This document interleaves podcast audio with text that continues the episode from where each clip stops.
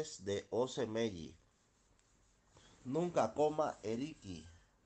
Nunca coma equiri, cabra o chivo de monte para evitar la fortuna no consumada. No usar olongo y aparo, aves perdices para evitar el no lograr las fortunas. Nunca use el escorpión para nada para evitar quedar expuesto a los enemigos. Nunca debe ser promiscuo para evitar perder la fortuna.